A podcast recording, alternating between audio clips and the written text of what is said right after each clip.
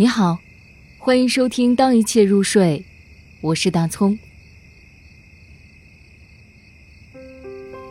一个人老了，西川。一个人老了，在目光和谈吐之间，在黄瓜和茶叶之间，向烟上升，向水下降，黑暗迫近，在黑暗之间，白了头发。脱了牙齿，像旧时代的一段译文，像戏曲中的一个配角。一个人老了，秋天的大幕沉重的落下，露水是凉的，音乐一意孤行。他看到落伍的大雁，熄灭的火，庸才，静止的机器，未完成的画像。当青年恋人们走远。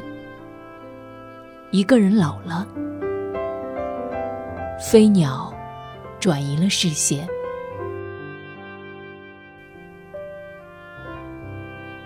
他有了足够的经验评判善恶，但是机会在减少，像沙子划下宽大的指缝，而门在闭合。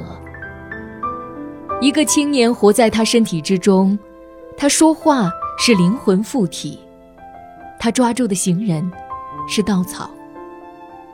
有人造屋，有人绣花，有人下赌。生命的大风吹出世界的精神，唯有老年人能看出这其中的摧残。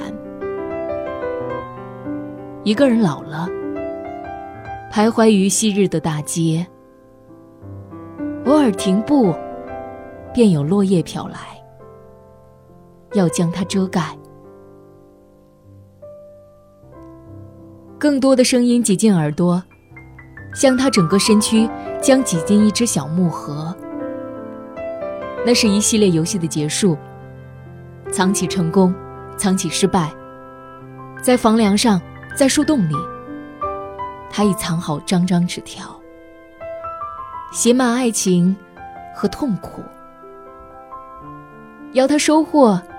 已不可能，要他脱身，已不可能。一个人老了，重返童年时光，然后像动物一样死亡。他的骨头已足够坚硬，撑得起历史，让后人把不属于他的箴言刻上。